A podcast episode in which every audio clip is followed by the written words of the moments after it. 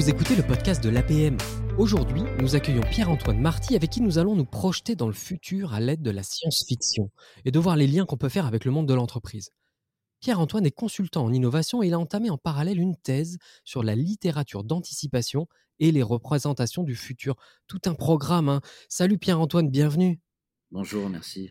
Pierre-Antoine, alors là, il va falloir que tu nous expliques. Hein, et pour te présenter, est-ce que tu peux nous raconter ce qui t'a amené à te passionner pour l'anticipation, pour la SF, au point de te lancer dans une thèse sur le sujet Alors, ce qui est amusant, c'est que je n'étais pas du tout un grand lecteur de, science-fiction. Euh, je suis un grand lecteur euh, tout court et je, lisais notamment de la science-fiction parmi tout un tas d'autres choses. Euh, pour te faire l'histoire en détail, j'ai commencé mes études en histoire et puis à la fin de mon, bac plus 5, à l'époque on, on, appelait ça un DEA, on m'a proposé de faire une thèse et puis j'ai pas vraiment voulu, j'ai voulu continuer à, j'ai voulu préférer travailler dans le monde de l'entreprise, euh, dans, le monde des institutions, pour voir un peu le, mouvement de l'économie, de la société sous un angle différent, pas forcément dans le professorat ou la recherche. Et puis, euh, j'avais quand même en tête un sujet de, recherche. Ça, me trottait comme ça. Et puis, au bout d'une dizaine d'années, aussi quand je me suis senti un peu plus prêt à, me relancer dans, ce genre de, projet, j'ai décidé de, plonger dans la thèse. Et pourquoi la science-fiction? Alors, comme je te disais, je n'étais pas un grand, grand lecteur, mais euh, cette idée que j'avais en tête, c'était plutôt de se dire euh, comment est-ce qu'on imagine le futur? Comment qu'on se projette dans le futur? Euh, Qu'est-ce que ça veut dire se projeter dans le futur? Qu'est-ce que ça fait de se projeter dans le futur? Est-ce que, est que ça nous aide à prendre des décisions? Est-ce que ça nous fait peur? Est-ce que ça nous ouvre des portes? Est-ce que ça nous enferme? Etc. Et je trouvais que le, le fait de réfléchir, ma thèse est en histoire, le fait de réfléchir sur, entre guillemets, le sens de l'histoire, la dynamique de l'histoire, par le prisme du futur, c'était un sujet passionnant. Et pour, pour moi, la meilleure porte d'entrée, c'était les livres et les histoires, et donc euh, les histoires d'anticipation. D'où ma thèse sur la science-fiction. Alors, euh, bon. Et alors, du coup, non, excuse-moi, juste là, je, prends la balle au bon. C'est quoi les bouquins euh, sur lesquels tu bases ta thèse?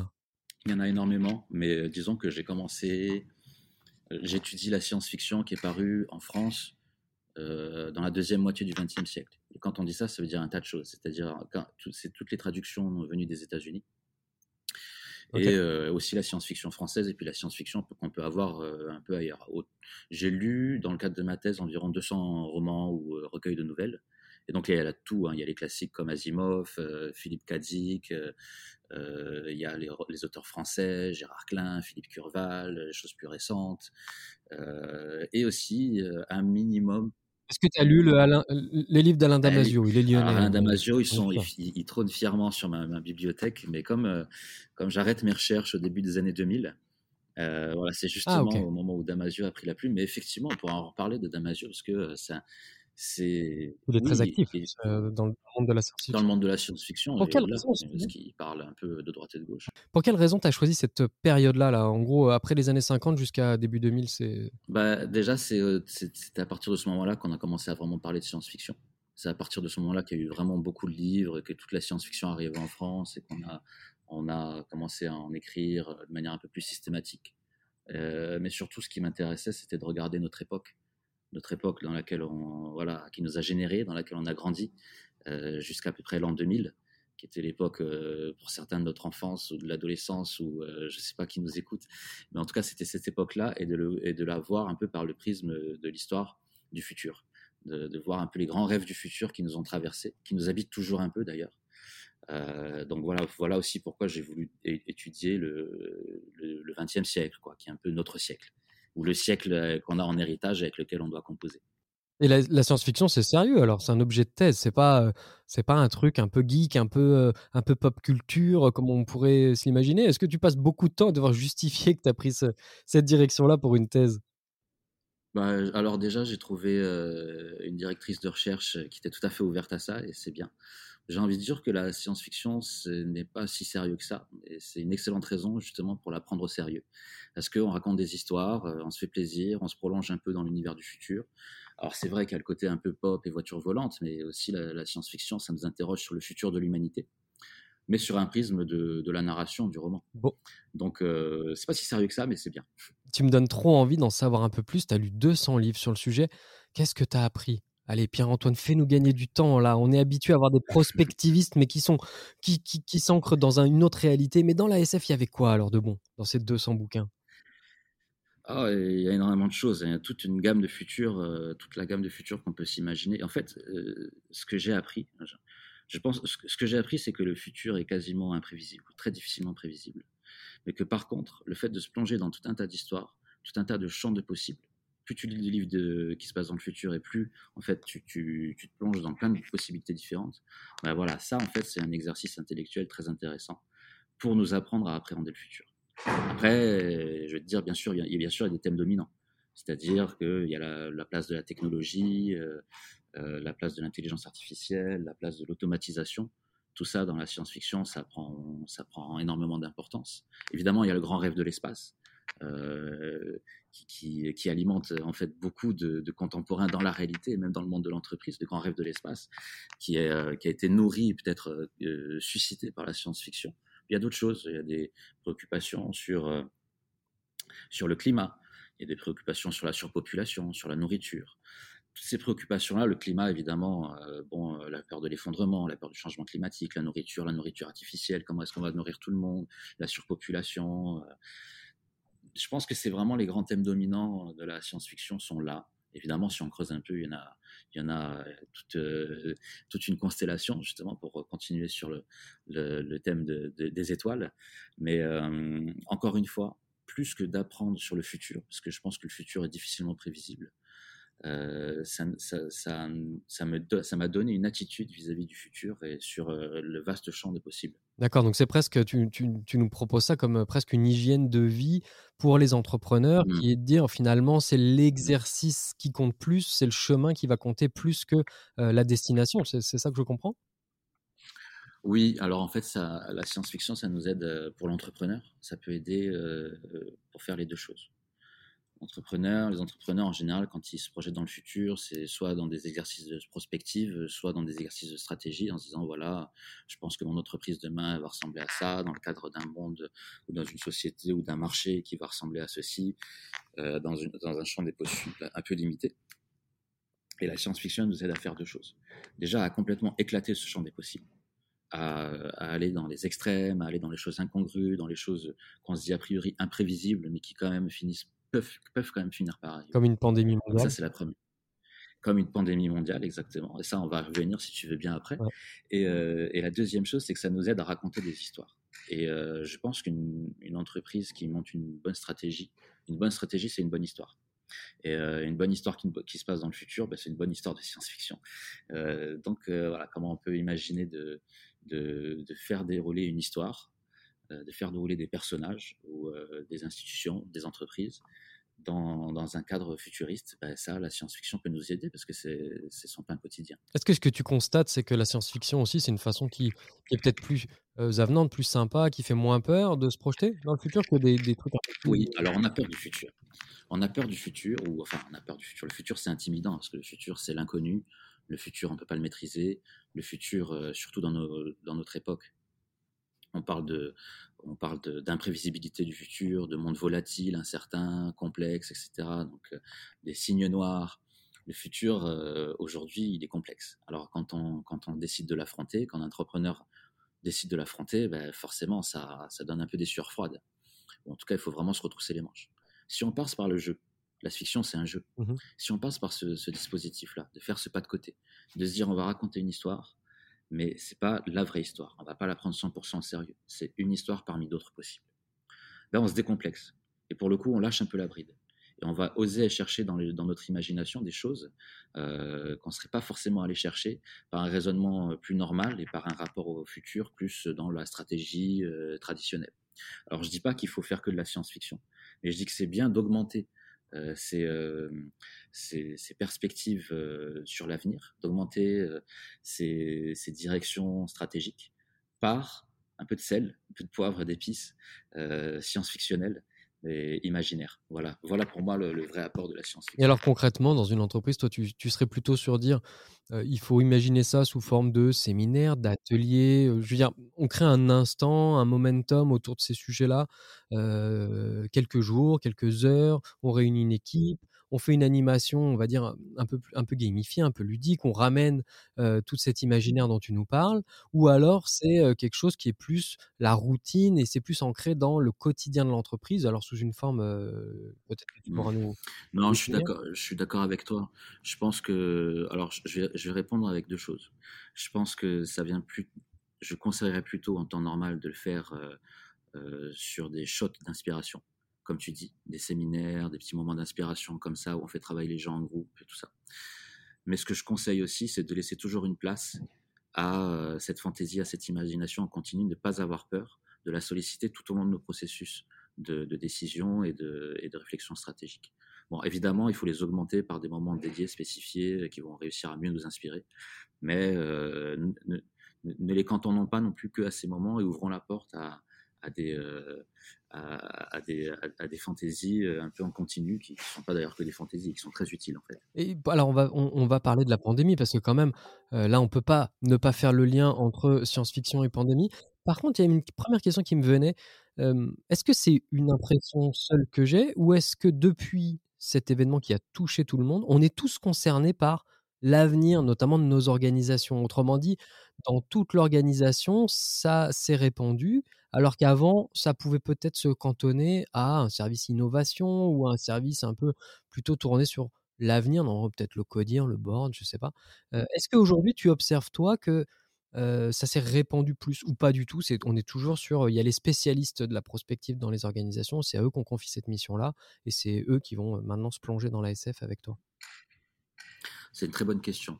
Euh, c'est difficile d'y répondre directement. Moi, ce que j'observe, c'est que depuis la pandémie, euh, mon travail sur la science-fiction a beaucoup plus de visibilité. Et je pense que, euh, justement, depuis la pandémie, on se pose beaucoup plus de questions sur l'avenir. Pourquoi? Parce que ben, on était sur une dynamique. On était sur un futur, je dis pas qui était quand même plus prévisible, on était un peu comme sur des rails. Et avec un champ des possibles, etc. Et cette pandémie est arrivée, elle nous a rappelé que tout ça était très fragile. Et euh, quand il y a eu la pandémie, on a beaucoup parlé du monde d'après, etc. C'était comme un moment où tout s'est stoppé et euh, le temps s'est arrêté, et comme si une chaîne s'était brisée, et on s'est dit ah, qu'est-ce qu'on fait maintenant? Est-ce qu'on continue? Est-ce que donc la préoccupation pour le futur, elle est devenue beaucoup plus partagée. Les sujets qu'a soulevé la pandémie aussi sont très, euh, sont très liés à des questionnements qu'on avait avant. C'est-à-dire que c'est une pandémie qui devrait être liée à, l'épuisement des ressources, enfin des, espaces sauvages, etc. Donc, qu'est-ce qu'on fait du futur de notre planète? On voit qu'il y a un sentiment d'urgence un peu plus important qui, germe par rapport à ça. Donc oui, la, pandémie, elle a soulevé beaucoup de questionnements sur le futur. Et après, ce qu'elle a fait aussi, c'est qu'elle nous a rappelé qu'il était aussi de plus en plus difficile de le prédire, parce qu'il y a toujours des événements euh, qui, peuvent, qui peuvent contrecarrer euh, nos stratégies ou nos, perspectives.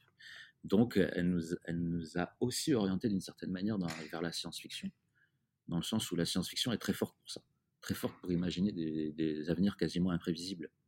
Il faudra un onglet science-fiction dans les business plans alors maintenant il faudrait un petit onglet euh, dans les démarches de prospective, on appelle ça la wild card, okay. la carte sauvage, celle qu'on retourne et qui, qui, change un peu tout. Uh -huh. Il faudrait effectivement un petit onglet euh, science-fiction. Mais je, tu sais, on va, il y a un excellent exemple de, de ce qu'on peut faire de la science-fiction dans le milieu professionnel ou institutionnel en l'occurrence. Je ne sais pas si tu as entendu parler de la Red Team, si tu sais ce que c'est. Non, je ne sais pas ce que c'est la Red Team. La Red Team, euh, donc c'est une, une, cellule qui a été en, mise en place par euh, le ministère des Armées français, okay.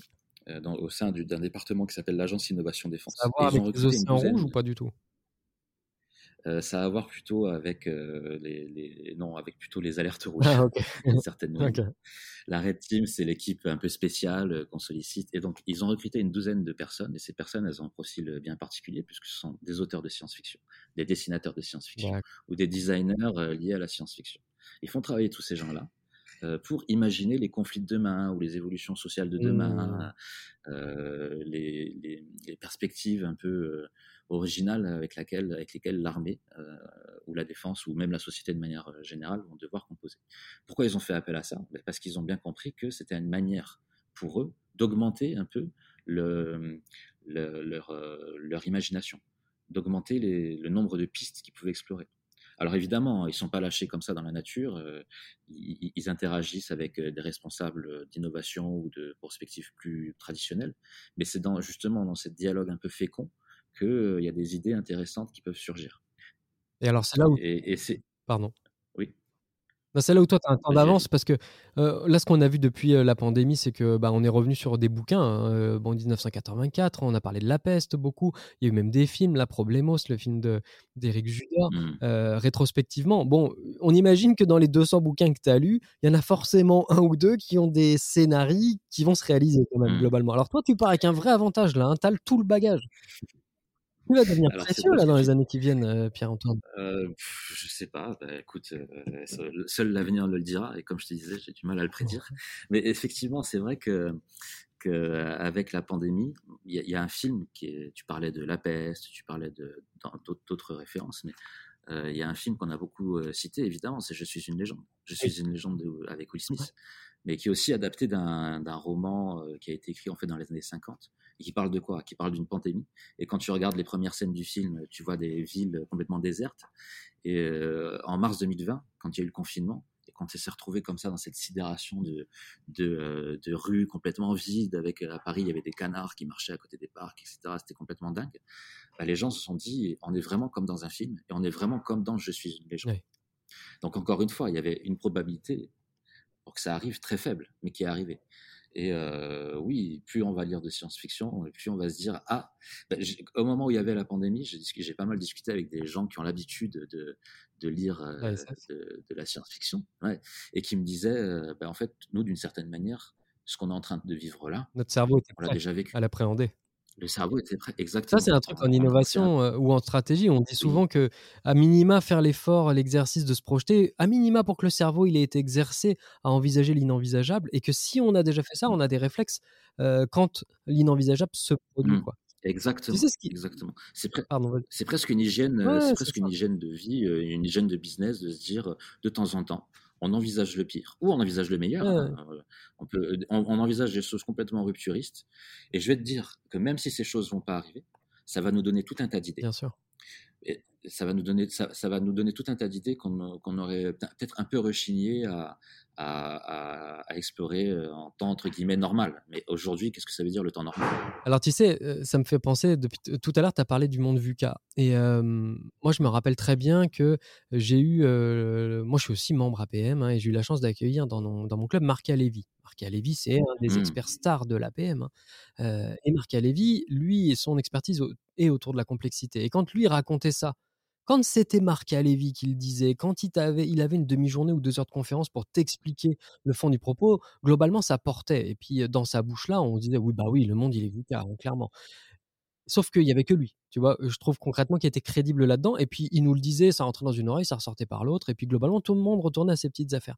Et maintenant, j'entends beaucoup, alors dans le cadre de ce podcast ou à l'APM, euh, d'experts qui disent ça. Et là, d'un coup, peu importe qu'il dit, maintenant, tout le monde sait ce que ça veut dire. Et personne ne peut dire, bah non, c'est pas le cas, en fait.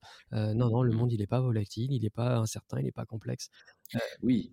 Pourquoi? Parce qu'il nous a fallu expérimenter ça. On l'a tous expérimenté. Ouais. Le VUCA, euh, enfin, on a, on a tous eu un cas d'école euh, vraiment frappant. Mais sûrement dans l'histoire, il y en a eu d'autres, hein, plus récemment, enfin assez récemment, même il y a eu le 11 septembre, il y a eu la crise de, de subprime, etc. Mais là, ça a un niveau Au niveau mondial. euh, vraiment glo- global. euh, puis bon, ça nous a fait, faire, fait vivre des choses complètement inédites.